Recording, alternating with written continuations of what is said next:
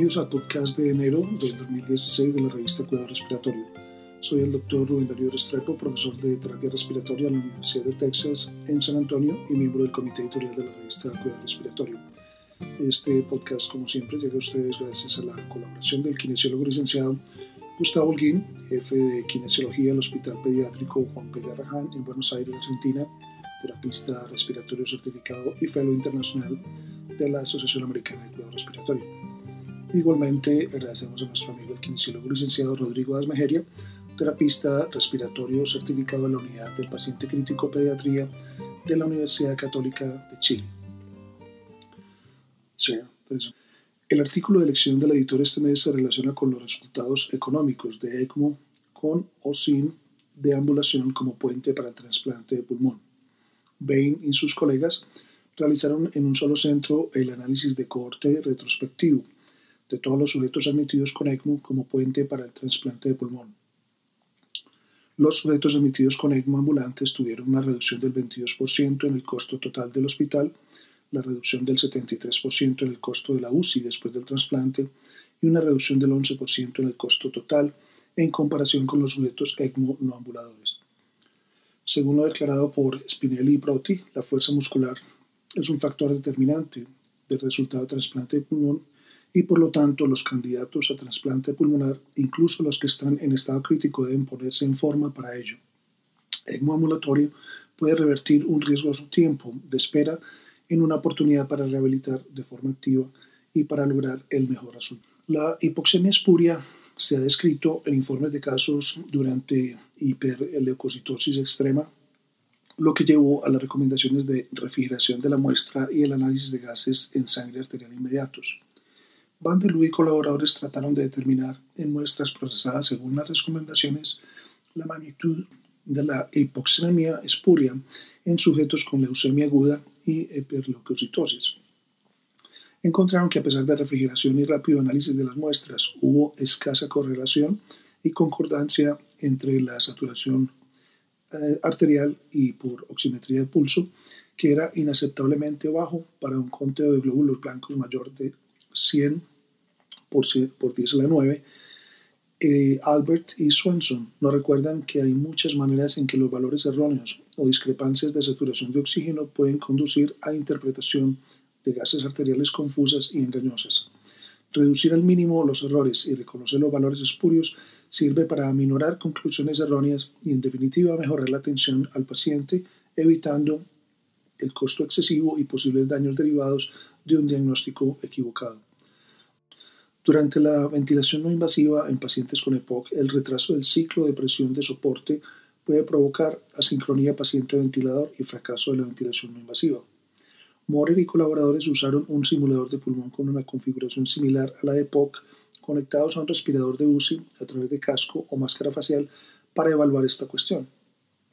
Aumentando el ciclo por encima del valor predeterminado de 20 a 30% del flujo máximo inspiratorio, mejoró la sincronía paciente-ventilador en el modelo, lo que sugiere que un enfoque individual a los criterios del ciclo debe ser considerado.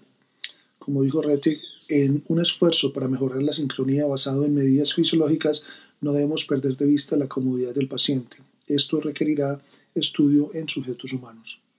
Ciprandi y colaboradores realizaron un estudio transversal de una escala analógica visual para evaluar la percepción de los síntomas de asma y la función pulmonar medida por espirometría.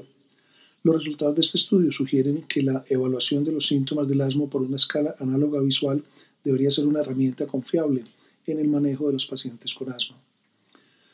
En otro estudio, un proyecto de mejoría de la calidad diseñado por Modricamin y colegas para evaluar si las manipulaciones libres de la configuración del ventilador afectan el porcentaje de traqueostomía y el día 28 sin ventilador. Los cambios en el ventilador se consideraron como cambios importantes si manipulaciones incluyen un cambio en el modo de ventilación. Ellos encontraron que el número de grandes manipulaciones del ventilador se asociaron con una tasa de traqueostomía y la duración de la estancia en el ventilador. Osankak y colaboradores determinaron las características y los resultados asociados con el uso de la ventilación invasiva para la insuficiencia respiratoria aguda en los diferentes grupos de edad. El uso de ventilación no invasiva y estado de no intubar fueron más frecuentes en sujetos mayores de 65 años de edad, especialmente para aquellos con edema pulmonar cardiogénico. En general, éxito y mortalidad fueron similares entre los grupos de edad. El papel del volumen medio plaquetario en exacerbaciones de POC fue evaluado por Agapakis y colegas. Ellos encontraron que el volumen medio de plaquetas puede ser un marcador inflamatorio en exacerbación de POC y que la medición de los valores volumen medio de plaquetas puede ser útil para identificar a los pacientes que están en mayor riesgo de exacerbaciones de la enfermedad. Paso Manelli y colaboradores evaluaron los efectos de los ejercicios de entrenamiento muscular inspiratorio calisténicos y ejercicios respiratorios en pacientes con EPOC con o sin debilidad muscular respiratoria. Ambas intervenciones aumentaron la capacidad de ejercicio y la disminución de la disnea durante el esfuerzo físico. Sin embargo, el entrenamiento muscular inspiratorio fue más eficaz en el incremento de la fuerza muscular inspiratoria y la resistencia. Los sujetos con debilidad de los músculos respiratorios que realizó el entrenamiento muscular inspiratorio tuvieron mayores ganancias en la fuerza muscular inspiratoria y en resistencia, pero no de la disnea y de la capacidad submáxima de ejercicio. Toussaint y sus colegas realizaron un estudio prospectivo aleatorizado del efecto del air stacking a través de un ventilador a volumen controlado frente a una bolsa de reanimación en sujetos con diferente distrofia muscular de Duchenne. No hubo diferencia en la efectividad de la tos entre estos enfoques. Por lo tanto, una bolsa de reanimación de bajo costo, que es fácil de usar, puede mejorar efectivamente la capacidad de la tos.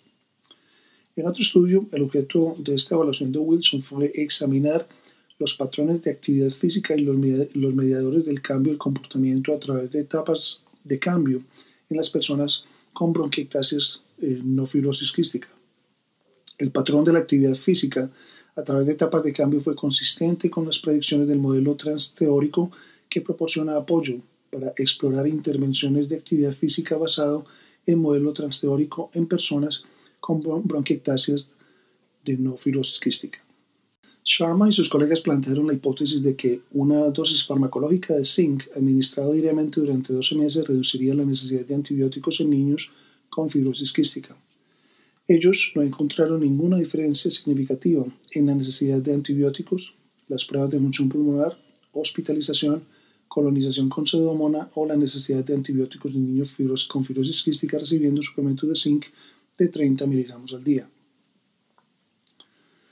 La importancia de la cabecera de mejorar el filtrado de las alarmas de monitoreo eh, por oxímetro de pulso en la unidad de cuidados intensivos neonatales fue evaluado por Stefanescu y colaboradores, aunque los filtros reducen algunas falsas alarmas, su especificidad para que enfermería identifique los eventos de desaturaciones no mejora significativamente. Mukhopadhyay y colaboradores compararon la frecuencia de las mediciones de gases sanguíneos ajustados por la duración de ventilación mecánica, la aparición de valores de CO2 extremas y los resultados clínicos entre los recién nacidos ventilados equipados con y sin monitores transcutáneos de PCO2 encontraron que, a pesar de solo moderado acuerdo entre el CO2 arterial y el transcutáneo, el uso de la PCO2 transcutáneo dio lugar a una disminución de la frecuencia de evaluaciones sin gases en sangre en neonatos ventilados sin afectar la duración de la ventilación mecánica o resultados clínicos al alta. Los autores sugieren que el impacto clínico de esta tecnología parece parece ser mínimo. El propósito del estudio de Stiglitz y sus colegas fue evaluar la medición nocturna de CO2 transcutáneo en sujetos hipercápnicos. Encontraron una buena concordancia entre el CO2 transcutáneo y el CO2 capilar. Debido a fluctuaciones de la PCO2 en pacientes con insuficiencia respiratoria, los autores recomiendan que la transcutánea continua, continua puede ser un método de elección para el diagnóstico de la hipercapnia nocturna. Además de estos trabajos de investigación originales, este mes también publicamos un artículo de revisión de los instrumentos de evaluación de control del asma. Les deseamos un feliz y próspero 2016.